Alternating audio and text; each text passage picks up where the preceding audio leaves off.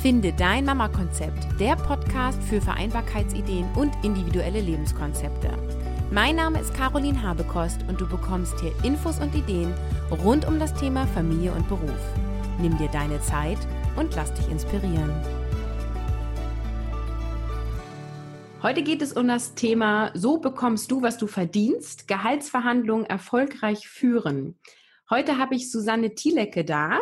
Du bist 1970 geboren und deine Kinder sind heute sieben und neun Jahre alt. Du hast über 20 Jahre Erfahrung in der Personalarbeit. Von Hause aus bist du Diplomkauffrau und hast unter anderem auch eine systemische Coaching-Ausbildung. Du bist selbstständig und bietest unter anderem Bewerbungs- und Karrierecoaching an. Schön, dass du heute da bist. Willkommen, Susanne.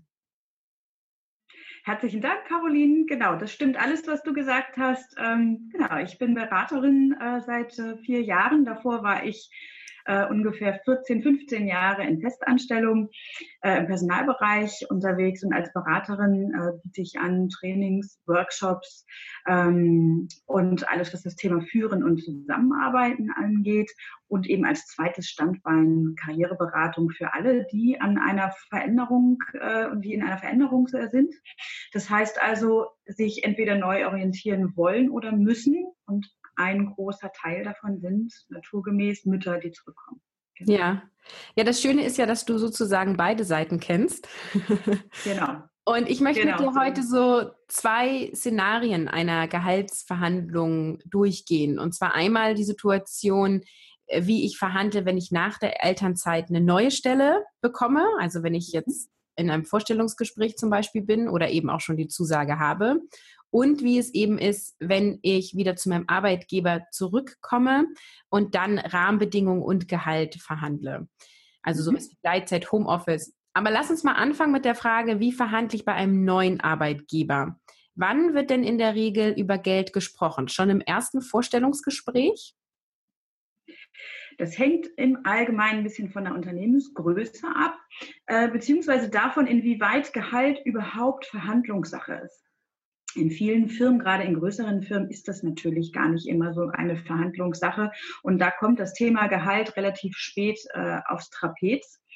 Ähm, große Firmen mit relativ geringem Gehaltsrahmen äh, sprechen eigentlich dann über das Gehalt relativ früh, wenn sie Sorge haben, jemand könnte zu teuer sein. Das wird dann logischerweise relativ am Anfang gleich geklärt, zumindest wenn der Interviewer klug ist. Ähm, und äh, ansonsten kommt es meistens erst am Ende oder sogar im Zweitgespräch zur Sprache. In kleineren Firmen ist es meistens ein bisschen anders.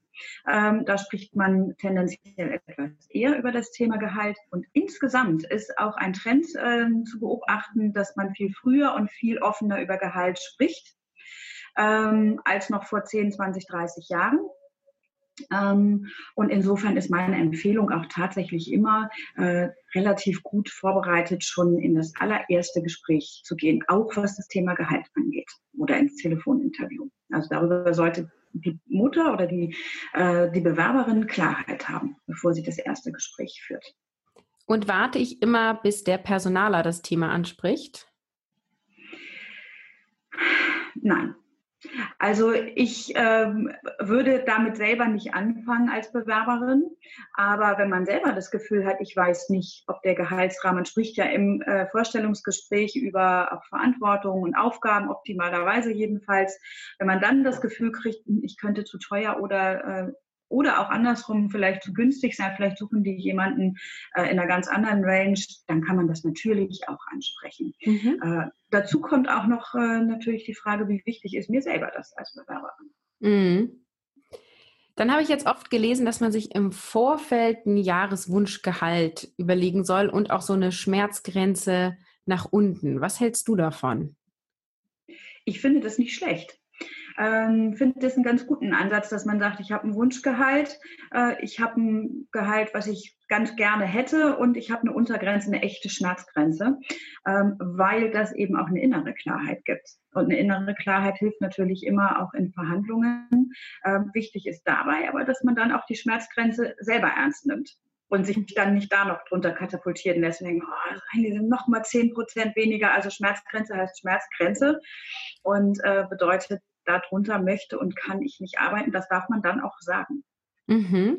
Und hast du einen Tipp, wie ich für mich rausfinden kann, wie viel Geld ich fordern kann und was ich wert bin? Ja, das ist eigentlich das Schwierigste, ähm, gerade in Deutschland ist das kein leichtes äh, Thema. Ähm, es ist so, dass ein Gehalt, es ist eben kein transparentes Thema deswegen. Also in anderen Ländern und gerade im angloamerikanischen Raum wird viel, viel offener und transparenter auch über dieses Thema gesprochen. Und ich hatte ja schon gesagt, es verändert sich auch, auch in Deutschland. Es wird offener und transparenter. Insgesamt ist es aber nach wie vor so, dass sich ein Gehalt aus verschiedenen Komponenten zusammensetzt. Und das ist aus Arbeitnehmerinnen-Sicht eben die Qualifikation, also welche Abschlüsse habe ich gemacht und die einschlägige Berufserfahrung. Und einschlägig meint in dem Fall Branchenerfahrung. Es ist tatsächlich so, dass äh, eine Erfahrung innerhalb einer Branche in Deutschland in Klammern leider, aus meiner Sicht äh, immer noch Geld wert ist. Weil Arbeitgeber das Gefühl haben, Mensch, wenn ich jetzt jemanden aus einer anderen Branche hole, dann muss ich ja noch investieren in, weiß ich nicht, Branchenkenntnisse und so die Feinheiten, wie das bei uns so läuft. Meistens ist es ehrlich gesagt, in 90 Prozent ist das meiner Meinung nach Quatsch. Ähm, meistens äh, vielleicht in bestimmten Vertriebsbereichen noch. Ansonsten äh, glaube ich selber nicht, dass das so wichtig ist. Aber es ist aus Arbeitgebersicht immer noch so. Also das sind die Komponenten. Und dann gibt es natürlich noch eine andere Komponente und das ist, die ist eben sehr undurchsichtig für, für einen Arbeitnehmer oder eine Arbeitnehmerin und das sind äh, die internen Gehaltsvergleiche des Unternehmens. Die gucken natürlich nach äh, Level, also nach ähm, Hierarchiestufe und dann gucken die auch noch nach ähm, internen Verantwortungsbereichen, also wie viel Verantwortung hat eine Funktion inne und dann versuchen die daraus ein relativ gerechtes internes Gehaltssystem zu stricken. Das machen eigentlich alle größeren Unternehmen. Und diese äh, Systeme sind von außen nicht gut einsehbar. Aber was man natürlich machen kann als Bewerberin ist, äh, und da gibt es inzwischen eine ganze Menge Portale, tatsächlich schlicht mal zu googeln, ähm, was in ihren Bereichen jeweils für Durchschnittsgehälter gezahlt werden. Mhm. Ähm, da gibt es inzwischen ganz gute Portale. Ich kann da gar keine Werbung für machen, weil ich die echt auch jetzt nicht beurteilen kann von mhm. der Qualität her. Aber ich weiß, dass es Glassdoor macht. Ich glaube, Monster bietet es an. Äh, ich habe jetzt gerade eins äh, entdeckt, das heißt lohnspiegel.de. Die sammeln Informationen. Ne? Also man gibt sich, gibt dann sein eigenes Gehalt, seine Jahre an Berufserfahrung und so weiter. Das gibt man alles ein und daraus ermitteln die ähm, Durchschnittsgehälter und spucken die dann wieder aus. Und ähm, ähm, dazu kommt natürlich noch die, die Region, in der man arbeitet und die Branche. Es gibt nämlich riesige Unterschiede, sowohl regional als auch zwischen Branchen. Und das würde ich ruhig vorher mal machen, dann hat man zumindest meine Hausnummer. Mhm. Ja, und wie verhält sich das denn, ähm, wenn ich jetzt vorher Vollzeit gearbeitet habe und dann ja Teilzeit? Rechne ich das pro Stunde runter? Weißt du, wie ich meine? Also wenn ich mhm. vorher 40.000 Euro verdient habe, kriege ich dann für 20 Stunden 20.000 Euro? Mhm.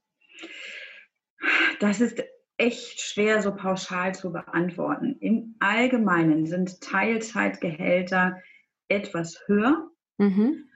Und für den Arbeitgeber sind die meistens auch ein bisschen teurer, weil die Sozialversicherung, aber das ist natürlich jetzt sehr spekulativ, ne? mhm. aber meistens ist der Anteil der Sozialversicherung prozentual aus Arbeitgebersicht auch nochmal etwas höher, was einer von mehreren Gründen ist, warum viele Arbeitgeber immer noch etwas zögerlicher sind, äh, als sie es sein müssten oder könnten. Mhm. Ähm, aber im Großen und Ganzen gilt das schon.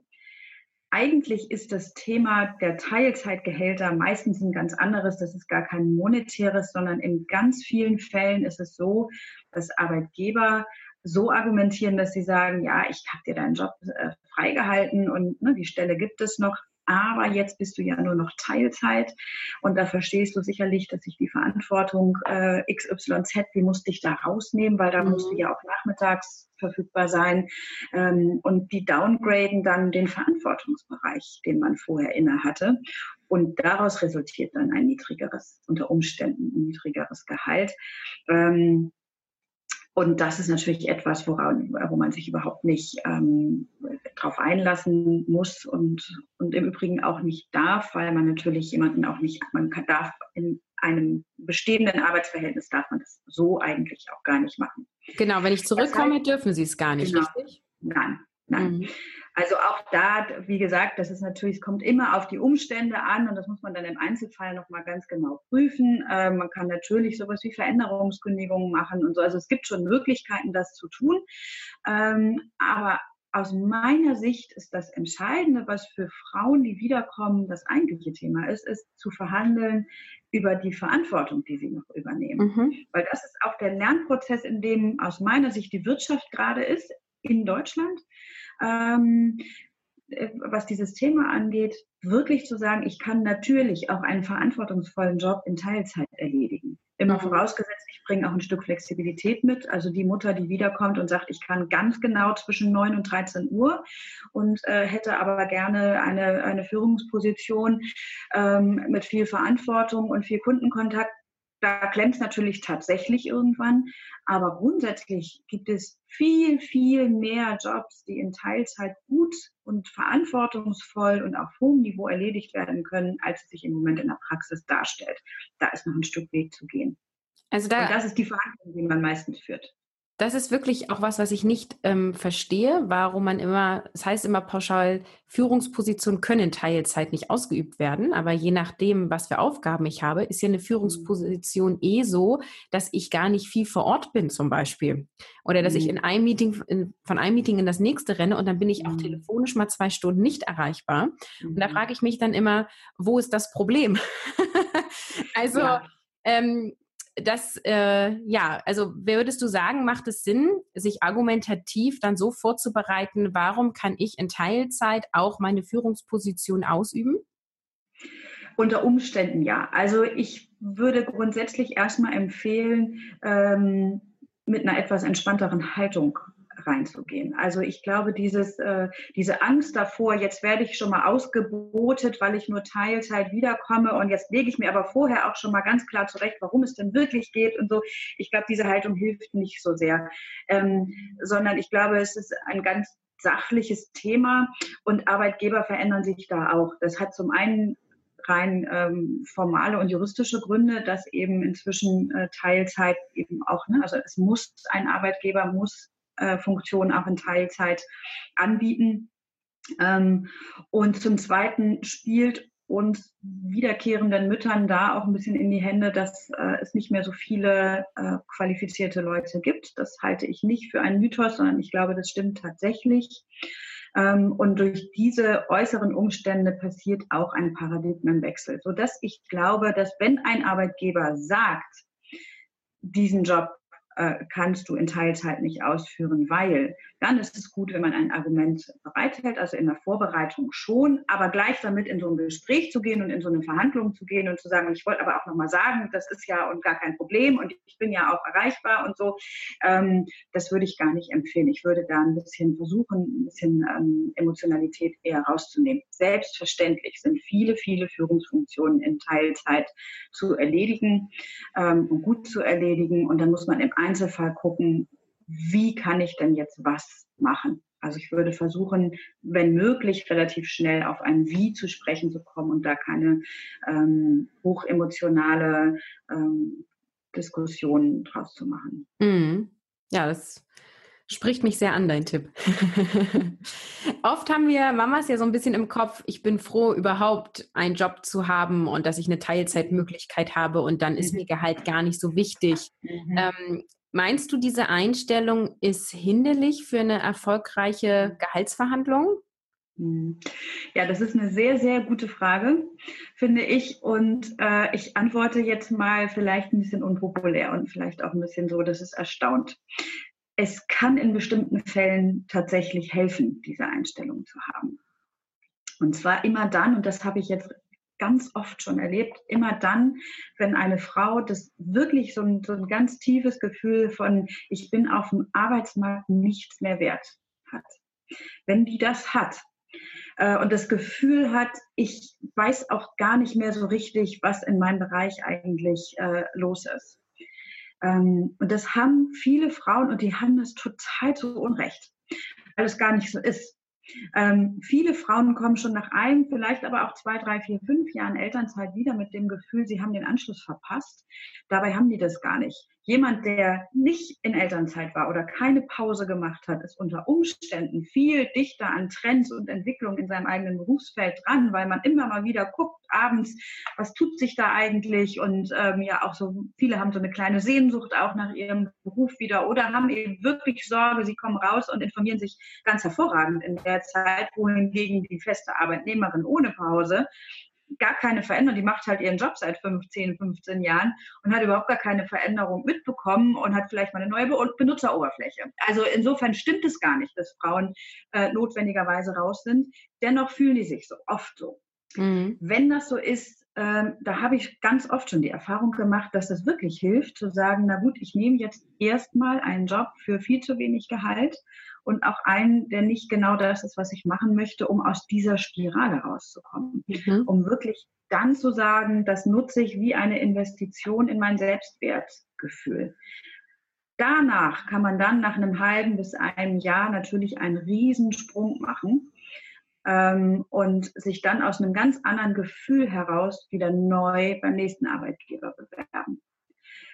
Allerdings äh, gilt das natürlich nur, wenn es geht. Das muss man eben auch sagen. Ne? Also diese Investition, wie ich das manchmal nenne, die, die wirkt echt oft Wunder. Also ich habe wirklich einige Frauen auch im Bekanntenkreis ähm, erlebt, die danach aufgeblüht sind, das Gefühl hatten, wow, ich bin wieder wer und total selbstbewusst auf dem Arbeitsmarkt so, äh, dann zurückgegangen sind nach diesem ersten Job. Aber das muss natürlich gehen.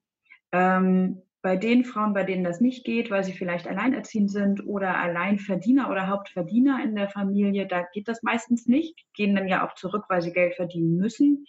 Ähm, da würde ich mir dann einfach wünschen für diese Frauen, dass sie diese Schleife auslassen und dieses Selbstwertgefühl eben von Anfang an mitbringen. Leider ist es so, das muss man auch sagen, in aller Offenheit, die meisten Arbeitgeber hm, bewerten den Wert einer Arbeitskraft nach einer Pause eben auch immer noch niedriger. Das kommt natürlich noch dazu. Tatsächlich mhm. ist ein Gehalt nach einer langen Pause meistens etwas niedriger. Ähm, und auch da ist meine deutliche Empfehlung, das nicht aus so einer emotionalen Wertigkeitsperspektive zu sehen, sondern ganz sachlich zu sehen. Der Arbeitgeber muss erstmal wieder Vertrauen gewinnen, dass man eben tatsächlich genauso leistungsfähig ist, mindestens wie vorher. Ähm, so dass es diese Schleife eben auch aus diesem Hintergrund manchmal gibt. Und ich finde, es spricht nicht immer was dagegen, sich das ja wie so ein Deal äh, zunutze zu machen. Mhm. Zu sagen, ich investiere in meinen Selbstwert und der zweite Job nach der Pause, da lege ich dann richtig los, so wie es mir und meinen Fähigkeiten auch entspricht. Jetzt hast du eben gesagt, wenn eine lange Pause da ist, ist das gar nicht so ungewöhnlich. Was ist denn lang? Kannst du da, hm. ähm, ist das ein Jahr, sind das fünf Jahre? Ja, also äh, finde ich schwer zu beantworten. Der Klassiker ist ja nach wie vor. Es gab jetzt, glaube ich, gerade irgendeine Studie, die das auch nochmal ähm, belegt hat, fällt mir jetzt aber gerade nicht ein. Aber der Klassiker ist nach wie vor, äh, glaube ich, dass die Frauen nach einem Jahr wiederkehren in ihre Jobs ähm, und ein Jahr raus sind und das ist keine lange Pause. Selbstverständlich nicht. In einem Jahr passiert in keinem einzigen Job, den ich kenne, so viel, dass man in irgendeiner Form an Wert verloren hätte. Mhm. Ähm, drei Jahre, das ist ja die, die zweite Grenze, nach der viele Frauen wiederkommen, weil es in Deutschland ja auch immer noch die Idee gibt, dass Kinder eben drei Jahre zu Hause betreut werden. Tatsächlich relativ typisch für deutsche ähm, Familien und, und Arbeitgeber auch. In anderen Ländern habe ich das so nicht erlebt.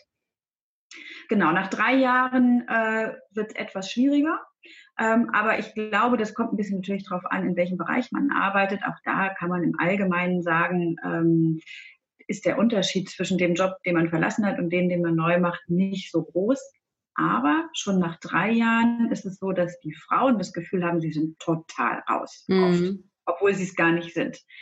Äh, und alles, was darüber geht, da wird es echt schwierig, ähm, weil das Arbeitsmarkt Selbstwertgefühl der Frauen dann in einer rasenden Geschwindigkeit in tiefste Tiefen absinkt. Ähm, und ich habe wirklich äh, schon Frauen erlebt, die dann nach fünf, sechs, sieben Jahren Pause dann sagen, ja, ich brauche mich gar nicht zu bewerben in meinem Bereich und ich, ja, ich mache dann jetzt erstmal ein bisschen Hausaufgabenbetreuung äh, an der Schule oder ich, ich gehe in eine Selbstständigkeit, ohne dass sie das wirklich wollen, äh, weil sie denken, ja, das, ich komme da eh nicht wieder rein oder machen irgendetwas äh, aus Angst, dass sie in ihrem äh, Arbeitsbereich nicht mehr gefragt sind. Und das halte ich in der Tat für fatal und falsch. Ja, ja, spannend. Dieses Thema Selbstwert zieht sich durch alle Episoden hier. Ja, genau. Habe ich auch in den anderen schon gehört. Genau. Was ist denn äh, oder was sind denn so deine Tipps für eine erfolgreiche Gehaltsverhandlung bei einem neuen Arbeitgeber? Wie kann ich das mhm. Gehalt bekommen? Ich habe das jetzt vorher gut recherchiert, was ich gerne haben möchte. Mhm. Also das erste ist, glaube ich, dass man ähm, über Leistung tatsächlich argumentiert. Das gilt im Übrigen auch bei einem Arbeitgeber, den, ja, der angestammt ist und da einer Gehaltsverhandlung. Gehalt äh, ist ein leistungsbezogenes Thema. Ähm, und eben die Faktoren, die ich vorhin schon gesagt hatte, äh, also die Qualifikation, die Leistung, die man bisher erbracht hat. Also man, man spricht einfach über Erfolge, die man hatte in dem Bereich und über positive Arbeitsergebnisse, die man abgeliefert hat und Erfahrung. Branchenerfahrung im optimalen Fall und wenn man die nicht hat, eben vergleichbare Erfahrung. Das sind die Argumente, die man vorbringen kann für eine gute Gehaltsverhandlung. Ähm, und ähm, darüber hinaus ähm, ist es noch wichtig, dass ich, und das ist interessanterweise auch etwas, was ich gerade bei Müttern erlebe, äh, dass die das nicht machen, dass ich auch zeige, wer ich bin und was ich, was ich will das ist auch ein Thema von Gehaltsverhandlung. Mhm. Also ich habe so viele Frauen auch in der Beratung gehabt oder in der Karriereberatung gehabt oder auch in, ähm, im, im, persönlichen Umfeld, die mir gesagt haben, kannst du mal über, mein, über meine Bewerbung drüber gucken und dann lese ich die und denke, wer soll dich denn einstellen? Ähm, da steht nichts darüber drin. Gerade Frauen, die scharen ja oft schon mit den Füßen, die haben richtig Lust, wieder zu arbeiten und äh, begeistern sich für einen Job. Ehrlich gesagt, manchmal mehr als die, die vielleicht schon seit fünf Jahren was Ähnliches gemacht hat. Ähm, oder die haben, die haben Arbeitgeber gefunden und sagen, Mensch, da wollte ich echt immer schon mal hin, jetzt ergreife ich die Chance. Und das steht nirgends und die sagen das auch gar nicht. Das ist dann so, die, die, die haben so das Gefühl, man müsste jetzt erstmal, also man versteckt so viel wie möglich, weil man ja äh, in, dieser, in dieser Pause war. Und tatsächlich ist es so, dass äh, dieses äh, Begeisterung zeigen für einen Job, für eine Firma, für eine Funktion, für eine Arbeit, das ist echt auch äh, Geld wert tatsächlich. Also das halte ich für ganz wichtig, dass man das transportiert. Ich habe mhm. Lust, das zu machen. Ich habe wahnsinnige Lust auf diesen Job, weil äh, und dann natürlich Gründe dafür haben. Und das das auch zu zeigen, das ist ein ganz wichtiges, ähm, ganz wichtiger Tipp meiner Meinung nach und etwas, was viele Frauen vergessen. Mhm. Und würdest du auch ähm, so rein von der Taktik her, ja, also ich habe jetzt meinen Wunsch Jahresgehalt, würdest du sagen, okay, pack mal pauschal x Euro drauf, weil die Menschen wollen immer verhandeln und der Arbeitgeber dann nach unten? Oder soll ich wirklich das ja. angeben, was ich mir wünsche? Nee, würde ich ganz klassisch tatsächlich wie seit eh und je, würde ich nochmal 10 Prozent draufsetzen. Und dann genau das, was du am Anfang gesagt hast, das finde ich gut, tatsächlich zu sagen, ich habe eine, äh, ich habe ein Wunschgehalt, da gehe ich 10 Prozent drüber, damit starte ich und ich habe eine Schmerzgrenze. Genau mit diesen drei Zahlen würde ich in so ein Gespräch reingehen. Ähm, man muss auch ein bisschen gucken, ab welchem Gehalt nach oben und unten habe ich eine Schmerzgrenze. Also natürlich habe ich ein unteres Gehalt, von dem ich sage, unter dem möchte ich und kann ich vielleicht nicht arbeiten. Es gibt aber auch den Fall, dass man äh, auf einmal so ganz viel Geld verdient und die ganze Zeit das Gefühl hat, oh Gott, das bin ich tatsächlich gar nicht wert. Ähm, oh, was erwarten die jetzt von mir? Mhm. Ähm, kann man sich ruhig auch Gedanken drüber machen, ist aber ehrlich gesagt bei wiederkehrenden Müttern meistens nicht das zentrale Thema. Ja. Aber Also ruhig, ähm, ruhig, ähm, genau, ruhig höher ein bisschen anfangen, ein bisschen Verhandlungsmasse kann nie schaden. Ja, schön. Dann gehen wir doch jetzt mal zu dem Szenario, ich bin noch angestellt, war in Elternzeit und komme zurück mhm. und habe so mein mhm. Gespräch mhm. nach der Elternzeit. Dann ist ja Gehandlungsmut mhm. eigentlich gar nichts zu verhandeln, richtig? Weil er muss mir ja eh das mhm. zahlen, was ich vorher bekommen habe, genau. auf die Stunden dann aber wahrscheinlich, wenn ich reduziere, einfach runtergerechnet, richtig? Im Großen und Ganzen ja. Also davon gibt es natürlich viele, viele Ausnahmen und je nachdem, wie ein Arbeitgeber tickt, macht er davon Gebrauch. Und äh, der Klassiker ist dann eben tatsächlich nicht über Gehalt zu verhandeln, sondern über Verantwortung zu verhandeln und einen neuen Job anzubieten, der eben weniger wert ist mhm. ähm, und den alten zu beenden. Das macht, eine, das ist aber jetzt, also es klingt jetzt ein bisschen so, als würden das alle tun. So ist es am Ende des Tages gar nicht. Ähm, kann aber passieren.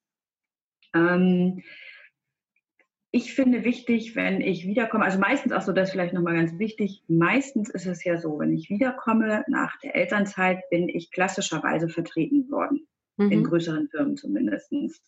Und mein eigenes Gehalt lief aber in dem Moment, wo ich eine wo ich ein Reporting welcher Art auch immer oder ein Berichtswesen, was eben auch Gehälter beinhaltet und das ist auch in fast jedem Unternehmen äh, der Fall, lief das, das alte Gehalt als stiller Posten mit weil das natürlich auch, das sind ja Verbindlichkeiten, die ein Unternehmen hat. Mhm.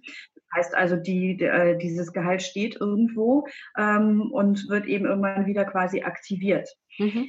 Manche Unternehmen machen das so, dass sie dieses stille Gehalt auch ähm, quasi künstlich mit erhöhen, ähm, um den Inflationsausgleich. Ähm, und andere machen das nicht. Aber nichtsdestotrotz gibt es dieses Gehalt, das dann eben wieder aktiviert wird und in der Regel wenig verhandelbar ist außer über ähm, eben das Generieren eines völlig neuen Jobs. Mhm. Auch hier gilt äh, nochmal das, was ich vorhin gesagt habe, ähm, wer sich sicher sein möchte, dass er bei seinem Arbeitgeber ähm, den Wert, den, den er oder sie eben auch tatsächlich hat, bekommt, äh, der hat immer diese, also diese ähm, drei Möglichkeiten zu sagen, ich gehe, ich äh, rede über meine Leistung, also über das, was ich in der Vergangenheit gut gemacht habe und in der Zukunft auch gut machen werde. Ich rede über die Qualifikation, die ich mitbringe für diesen Job. Ganz wichtig übrigens. Manchmal ist es ja so, dass man eine Qualifikation auch hat, eine hohe, die aber echt eben einfach leider nicht zum Job passt. Mhm. Ist dann auch nicht so viel wert. Ähm, und über das Emotionale die, äh, also wirklich, man kann ruhig mal ein bisschen angeben. Also es fällt Frauen ja nach wie vor wahnsinnig schwer und sagen, ich, ich finde das richtig toll, was ihr hier macht und ich kann das richtig gut. Das liegt mir. Das macht mir Freude. Das ist, äh, das ist das, was ich immer machen wollte. Oder es hat mir gefehlt. Äh, ich bin froh, dass ich endlich wiederkommen darf. All diese Dinge, die oft so sind, die sagen Frauen oft gar nicht. Und die helfen tatsächlich, um dem Arbeitgeber auch äh, ja, zu helfen, eben in die Leistungsfähigkeit ähm, einer Person auch zu investieren. Hm. Ja, und da kann ich den Tipp geben an die Hörerin, einfach mal mit Mamas zu reden, die wieder zurückgegangen sind und happy sind, weil die sind nämlich wirklich so euphorisch, dass man denkt, oh mein Gott, ich will auch zurückgehen. Das klingt ja so toll. Ähm, hm. dass man da einfach auch ein bisschen guckt, was nennen die für Vorteile und ne, was macht die Euphorie aus. Mhm. Ähm, ich möchte gerne jetzt noch zum Schluss die Frage stellen, wie kann ich denn so Rahmenbedingungen wie Homeoffice, flexible Arbeitszeiten oder auch eben Teilzeit verhandeln, wenn das in der Firmenkultur noch nicht so vorhanden ist? Also wenn mhm. niemand Homeoffice macht, ähm, wie kann ich denn dann sagen, ich möchte gern einen Vormittag Homeoffice haben, damit ich Familie und Beruf besser vereinbaren kann? Mhm. Also wenn ich ganz ehrlich antworten soll, ist das, wenn es in der Firma klar noch keine Firmenkultur ist, ist sozusagen der Wiedereinstieg ungefähr die ungünstigste, der ungünstigste Zeitpunkt, um das zu verhandeln, ganz ehrlich gesprochen. Mhm. Ähm, es sei denn, man ist in einem sehr, sehr engen Verhältnis zu denjenigen, die das eben auch zu verantworten haben und kann sagen, so und jetzt komm, lass uns doch mal, du wolltest das doch immer schon, äh, lass uns doch jetzt mal gucken, was haben wir da für Möglichkeiten. Homeoffice äh, ist ein Riesenthema. Das kennt man ja auch durch diese ganzen Diskussionen, die öffentlich auch in amerikanischen Firmen äh, geführt wurden, äh, die das dann eingeführt und wieder ausgeführt haben und so weiter. Also es ist immer noch ein schwieriges Thema und es ist für Arbeitgeber insofern gerade für größere, in tradierten Strukturen ähm, auch ein großes Thema, weil es eben nicht nur darum geht, dass jemand von zu Hause aus vor seinem Laptop sitzt und da natürlich die Arbeit in vielen Fällen mindestens genauso gut erledigen kann. Da kommen dann Versicherungsfragen mit ins Spiel, da kommt eine IT-Sicherheit mit ins Spiel, da kommen juristische Fragen. Was ist, ist es eigentlich ein Arbeitsunfall, wenn ich übers Kabel im Homeoffice gestolpert bin? Ab wann ist es ein Homeoffice? Und so weiter. Das ist ein Riesenthema. Ähm, das heißt, als wiederkehrende Mutter ist die Wahrscheinlichkeit, dass ich jetzt gerade die Revolution auslöse, nicht so richtig hoch. Ähm, okay. anders ist es, wenn ein Arbeitgeber das grundsätzlich macht. Oder, was auch manche machen, dass sie das schon in, auf ihrer Homepage damit schon angeben. Mhm. Ähm, also sagen, ja, nee, wir bieten flexible Arbeitszeiten und Homeoffice-Möglichkeiten. Dann ist es natürlich eine gute Gelegenheit, ich würde dann gar keine Ob-Frage zu stellen, sondern zu sagen, wie sieht es für meinen Bereich aus? Du oder sie, ihr gibt es ja an auf der Homepage. Was muss ich denn machen, um in diesen Genuss zu kommen? Oder was heißt das denn konkret? Ähm, da kann man natürlich den Arbeitgeber ein bisschen besser darauf festnageln, ähm, dass er das auch anbietet. Mhm. Ähm, ansonsten ist es ein Thema, was man äh, gut ins Gespräch bringen kann, wenn man schon wieder äh, im Sattel sitzt. Mhm. Das ist tatsächlich so. Dann kann man das gut machen, kann sagen, wie sieht es eigentlich aus mit Homeoffice-Möglichkeiten. Auch da gibt es die Tendenz, dass sich Unternehmen insgesamt dem öffnen. Äh, da spielen die demografischen Veränderungen und überhaupt auch eine, ähm, meiner Meinung nach, ein, wirklich ein Paradigmenwechsel, der im Moment stattfindet, den wiederkehrenden Müttern in die Hände. Ich muss eine Sache noch dazu sagen, auch wenn das keiner hören will, ich selber arbeite ja auch im Homeoffice und ich finde das auch toll und ich habe auch als Angestellte äh, gerne schon mal ein bisschen von zu Hause aus gearbeitet. Ähm, man muss nur klar haben, gerade wenn man wiederkommt als Mutter, das Homeoffice an sich macht einen nicht immer so viel flexibler, wie man vielleicht denkt. Also wer mit kleinen Kindern schon mal zu Hause gearbeitet hat, und da gibt es ja immer so tolle Bilder, irgendwo habe ich mal so ein, so Tweet gesehen über, über Wirklichkeit und eben diese tollen Bilder von wahnsinnig entspannten Müttern mit zauberhaften Kindern, die sie im linken Arm halten und im rechten haben sie ihre E-Mails getippt oder ne, die sitzen ja. dann hinten in ihrer Spielecke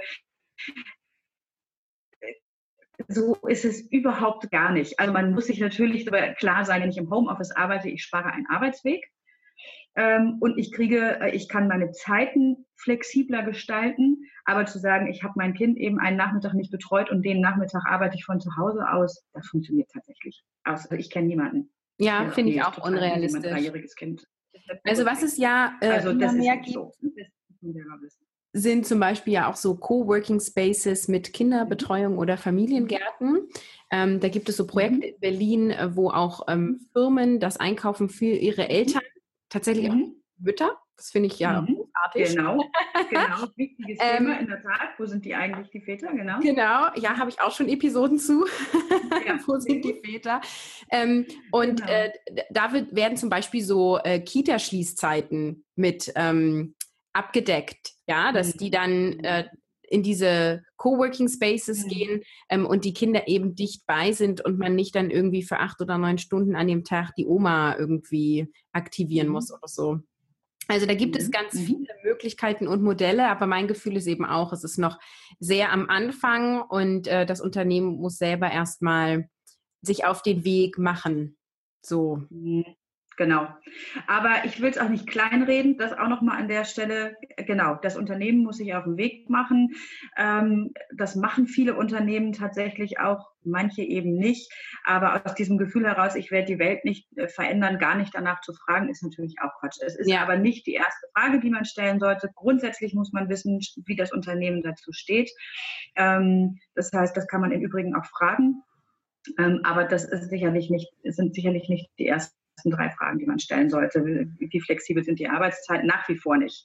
Wie flexibel sind die Arbeitszeiten ähm, und äh, welche Möglichkeiten des Homeoffice bieten sie an? Äh, kann man machen, aber ich würde eigentlich Müttern, die wiederkehren, empfehlen, dass sie sich zuerst mal darüber Gedanken machen. Das machen viele nämlich interessanterweise gar nicht. Wie kann und will ich denn eigentlich mich strukturieren und arbeiten? Und da eben auch ehrlich zu sich sind. Ähm, viele Mütter wollen das tatsächlich auch gar nicht. Also einen halben Tag Homeoffice, den nimmt, glaube ich, ungeachtet der Familiensituation inzwischen jeder gern mindestens oder auch mehr. Das finden viele, glaube ich, gut, wenn sie eine Wahlmöglichkeit haben zwischen Homeoffice und Anwesenheit. Aber es ist auch nicht so, dass man jetzt denkt, irgendwie nur wenn ich Homeoffice machen kann, kann ich in meinen Beruf zurück. Das, ist, das sind eher Ausnahmen, in denen das so ist. Also mhm. äh, viele Frauen erlebe ich auch, die in der Tat sagen, nee, ich möchte eine klare Trennung haben zwischen Familie und Beruf. Ja, Homeoffice wird halt dann spannend, wenn zum Beispiel Schließzeiten sind oder wenn die Kinder krank sind oder ähm, wenn der Fahrtweg besonders lang ist. Ne? Ich glaube, die flexiblen mhm. Arbeitszeiten helfen einen viel mehr für Vereinbarkeit. Ne? Wenn ich eben Ganz morgens genau. um halb acht mein Kind abgeben muss, sondern Ganz ich kann genau. auch um Viertel vor acht tun und ähm, arbeite dann halt eine Viertelstunde länger. Und das ist auch was, Ganz was ich erlebe. Genau dass es oft zu knapp getimt wird. Also ja. die Idee von, ich bringe um acht mein ja. Kind zur Kita, ich fahre eine Viertelstunde, dann bin ich ja um Viertel nach acht auf dem Arbeitsplatz. Mhm. Kann ja. ich sagen, das ist nicht genau. realistisch. Und zurück noch weniger. Ganz wichtiges Thema. Das ist, würde jetzt wahrscheinlich das Thema Gehaltsverhandlungen ein bisschen sprengen, aber ganz wichtig, in der Tat, ähm, äh, sowieso ein Tipp, den ich wirklich allen wiederkehrenden Frauen geben möchte, plant Puffer ein, egal in welchem Beruf und wie eure Kinder sind und so plant immer, immer Puffer ein. Weder ist es in den meisten Jobs so, dass man, weil die Kita schließt, von einer Sekunde auf der andere aufhören kann zu arbeiten so, was soll ich dann machen? Also ich habe als Personalmanagerin gearbeitet so und ich wusste, ich muss jetzt nach Hause. Ich kann aber dem, der mir mit einem schwierigen Mitarbeitergespräch gegenüber sitzt, auch nicht sagen, übrigens ist es jetzt zu Ende. Äh, natürlich musste ich dann äh, meine Termine so planen, dass ich ähm, Pufferzeiten habe. Ähm, das ist ein ganz wichtiger Aspekt. Und ich sehe es genauso, wie du es eben gesagt hast, flexible Arbeitszeiten.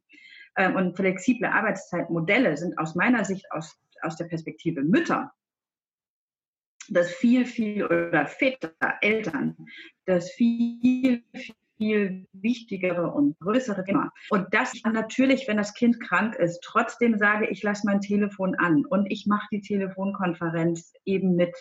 Ähm, und dann wird das, wird das sozusagen mir als Arbeitszeit, in welcher Form auch immer die äh, getrackt wird, ähm, angerechnet. Das ist dann gar keine Homeoffice-Diskussion. Da muss mhm. auch dieses, dieses große Wort Homeoffice auch gar nicht immer so, ne? also das ist eher eine Frage von Flexibilität in beide Richtungen, ähm, die steigen muss. Und meiner Meinung nach ist da noch eine ganze Menge auf ähm, Nachholbedarf tatsächlich auch. Diese Flexibilität halte ich für wichtig und zentral ähm, für alle Eltern und auch andere Menschen, die private Verpflichtungen haben, mhm. Ne, Pflege von Angehörigen. Ja. Also Homeoffice würde ich ein bisschen in Klammern setzen. Ja, Susanne, vielen, vielen Dank. Sag doch nochmal am Ende, was du genau anbietest und wo wir dich finden können.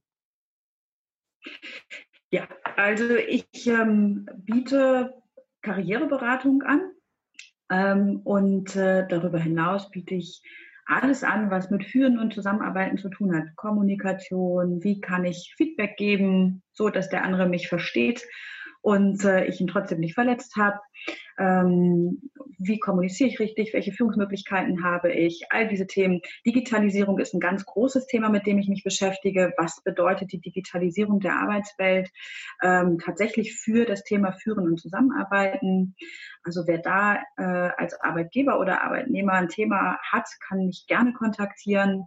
Ähm, ich äh, helfe auch bei Einstellungsprozessen aller Art. Ich bin ja Personalmanagerin von Haus aus. Insofern habe ich da natürlich eine Menge ähm, nicht nur Expertise, sondern auch Erfahrung. Also wie führe ich Vorstellungsgespräche ähm, oder wie bereite ich mich auf Vorstellungsgespräche vor all diese äh, Themen rund um Arbeiten, Zusammenarbeiten und Führen, äh, da kann ich helfen. Und man findet mich natürlich auf Xing und LinkedIn, also unter Susanne Zielecke. Und äh, ich habe eine Website www.larenzopersonal.de. Wer das googeln mag, der findet mich auch. Ja, schön. Und ich setze die Links in die Show Notes. Sag vielen, vielen Dank und ja, bis zum nächsten Mal. Danke dir, Caroline. Bis bald. Tschüss.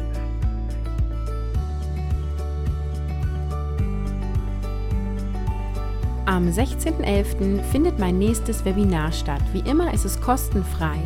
Du kannst dich jetzt anmelden unter www.carolinhabekost.de slash Webinar 1611. Das Thema lautet, du bekommst Familie und Beruf nicht unter einen Hut, macht nichts, so wirst du dein schlechtes Gewissen los.